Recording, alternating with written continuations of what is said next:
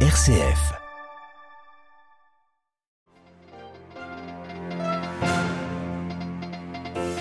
Le drapeau finlandais flotte désormais devant le siège de l'OTAN à Bruxelles. La Finlande est devenue officiellement le 31e membre de l'Alliance Atlantique ce mardi, au grand dam de la Russie qui annonce un renforcement de ses, de ses, capacités militaires non loin de la frontière finlandaise. Nous irons à Moscou au début de ce journal. La France va juger trois hauts responsables du régime syrien visés par des mandats d'arrêt internationaux pour complicité dans des crimes contre l'humanité. La justice française les renvoie devant une cour d'assises. À la une de ce journal également, le custode de Terre Sainte qui se réjouit du retour des pèlerins. Ils sont un facteur de stabilité, nous dira-t-il. Et puis nous irons au Maroc où les migrants qui tentent de rejoindre l'Espagne sont refoulés au sud vers l'intérieur des terres. À Casablanca, ils se sont regroupés dans un quartier en attendant de repartir. Reportage à suivre à la fin de ce journal. Radio Vatican, le journal Olivier Bonnel. Bonsoir. Le drapeau bleu et blanc a été hissé à Bruxelles ce mardi. La Finlande a officiellement donc rejoint l'OTAN lors d'une cérémonie organisée au siège de l'Alliance Atlantique à Bruxelles. Une alliance qui compte désormais 31 membres. Ce renforcement de l'OTAN est bien évidemment l'une des conséquences de l'invasion russe de l'Ukraine. Cette adhésion a été reçue avec un certain flegme à Moscou car la Russie n'a de toute façon pas le choix. Mais derrière une indifférence de façade, les autorités russes s'apprêtent à réagir. Les précisions de notre correspondant Jean-Didier Revoix. Selon le ministre russe de la Défense, une réflexion sur l'amélioration de la protection de l'union entre la Russie et le Bélarus a commencé dans le prolongement du stationnement d'armes nucléaires tactiques russes sur le territoire de son voisin. Sergei Shoigu a en effet précisé que l'entrée de la Finlande dans l'Alliance Atlantique créait un risque significatif d'expansion du conflit qui oppose les autorités russes à ce qu'elles appellent l'Occident collectif. De son côté, le ministère russe des Affaires étrangères estime que seul Washington est responsable de cette escalade, mais comme depuis aujourd'hui, l'Alliance Atlantique et la Russie partagent 1300 km supplémentaires de frontières directes. Moscou a annoncé le déploiement de missiles le long de cette frontière pour garantir sa sécurité, comme la nucléarisation de la mer Baltique. Des actes qui tranchent avec les propos qu'avait tenus Vladimir Poutine en mai 2022. Le président russe avait déclaré que la Russie n'avait aucun problème de voir la Finlande et la Suède adhérer à l'OTAN. Il avait aussi souligné qu'en raison de leurs bonnes relations de voisinage, l'élargissement de l'alliance à ces pays ne créait pas de menace immédiate pour Moscou. Jean-Didier Revoin, Moscou pour Radio Vatican. Le secrétaire d'État américain Anthony Blinken, présent à Bruxelles ce mardi, a encouragé la Turquie et la Hongrie à approuver sans délai désormais l'entrée de la Suède à l'OTAN. Budapest et Ankara sont les deux membres de l'Alliance à ne pas encore avoir ratifié le protocole d'adhésion suédois. Le président ukrainien Volodymyr Zelensky a lui adressé ses sincères félicitations à la Finlande. Le Conseil des droits de l'homme de l'ONU exige ce mardi à la Russie qu'elle permette aux organisations internationales de rendre visite aux enfants et aux autres civils qui ont été déportés de force en Ukraine vers les territoires contrôlés par Moscou. Selon Kiev, plus de 16 000 enfants ont été déportés en Russie jusqu'à la fin du mois de février, des chiffres que la commission de l'ONU n'a pu euh, vérifier. Néanmoins, la tension est toujours forte en Israël où deux soldats ont été blessés dans une attaque au couteau aujourd'hui. Euh, elle a eu lieu en périphérie de Tel Aviv. L'assaillant palestinien a été arrêté. Il s'agit d'un habitant de la ville d'Hébron dans le sud de la Cisjordanie. Les chrétiens de Terre Sainte préparent eux leur montée vers Pâques dans un climat plutôt lourd. Jérusalem est aussi marquée par le ramadan musulman et demain Pessah, la Pâque juive. Cette année a vu le retour de nombreux pèlerins sur les lieux où le Christ a vécu sa passion. Des pèlerins qui sont un signe de stabilité pour la région. C'est ce que nous explique le custode de Terre Sainte, le père franciscain Francesco Patton. Je peux dire que lorsqu'il y a des pèlerins, il y a moins de violence. Et les pèlerins sont donc très importants, également en tant que facteurs de stabilité. Lorsqu'il n'y a pas de pèlerins, il est plus facile pour les fanatiques d'avoir les mains libres. Par exemple, récemment, à la fin du mois de janvier et les semaines suivantes, nous avons eu beaucoup d'actes de violence.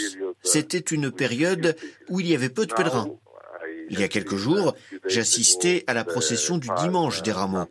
C'était une procession très pacifique. Il n'y a pas eu de problème. Il en a été de même pour le chemin de croix la semaine dernière, et je suppose qu'il en sera de même pour ce vendredi saint. Quand il y a beaucoup de pèlerins, on peut dire que la situation est plus facile pour nous. Ils sont un facteur de stabilité et de dissuasion de la violence. Des propos recueillis par Déborah Luboff, notre consoeur du programme anglophone de Radio Vatican, le custode de Terre Sainte, qui invite également aussi à avoir le courage de faire réfléchir ceux qui utilisent la violence. Plus d'informations à retrouver sur notre site vaticannews.va. L'un des cadres de l'État islamique tué en Syrie par un raid de l'armée américaine, Khaled Haïd Ahmed al-Jabouari, était responsable de la planification d'attaques de l'EI en Europe et en Turquie et avait développé la structure de commandement euh, du groupe terroriste en Turquie selon le CENTCOM, le commandement militaire américain pour le Moyen-Orient. Le terroriste avait notamment revendiqué les attentats du 13 novembre 2015 à Paris ainsi que celui de Nice le 14 juillet 2016.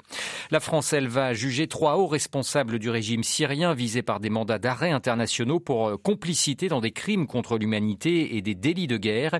À Paris, deux magistrats d'instruction du tribunal judiciaire ont en effet décidé de renvoyer ces trois responsables de renseignement syriens devant une cour d'assises pour la torture et la mort de deux citoyens franco-syriens. Marie-Christine Bonzon.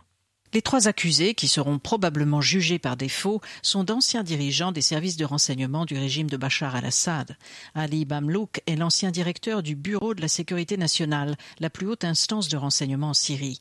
Jamil Hassan était directeur des services de renseignement de l'armée de l'air syrienne. Et Abdel Salam Mahmoud dirigeait les enquêtes du service de renseignement de l'armée de l'air. En 2013, ces trois individus occupaient ces fonctions quand Mazen Dabag et son fils Patrick, les deux ressortissants franco-syriens, avaient été arrêtés à Damas, puis incarcérés à la tristement célèbre prison d'Almazé, avant d'être déclarés morts par le régime en 2018. La décision de juger les trois dirigeants syriens est saluée par la Fédération internationale des droits de l'homme, le Centre syrien pour les médias et la Ligue des droits de l'homme, trois organisations non gouvernementales qui se sont portées partie civile. De son côté, le frère et oncle des disparus, Obeida Dabag, estime que le renvoi de l'affaire en procès constituait, je cite, l'aboutissement d'une lutte de dix ans, qui signale au régime syrien qu'un jour ou l'autre, l'impunité se terminera. Marie-Christine Bonzon pour Radio Vatican. Emmanuel Macron attendu en Chine demain pour une visite d'État. Le président français sera aux côtés de la présidente de la Commission européenne, Ursula von der Leyen. Parmi les principaux sujets, l'Ukraine. Selon l'Élysée, la Chine est le seul pays au monde pouvant avoir un impact immédiat sur le conflit. Cette visite aura aussi un, volet économique, bien sûr. Une cinquantaine de patrons français doivent embarquer avec le président. Des contrats devraient être signés entre Paris et Pékin dans les domaines de l'énergie, de l'aéronautique ou encore du développement durable. L'immigration illégale, objet d'une coopération renforcée entre Madrid et Rabat depuis un an. Résultat, les arrivées clandestines en provenance du Maroc ont diminué de 30%. Les migrants qui tentent de rejoindre l'Espagne sont refoulés au sud, vers l'intérieur des terres marocaines. À Casablanca, ils se sont retrouvés dans un quartier en attendant de repartir.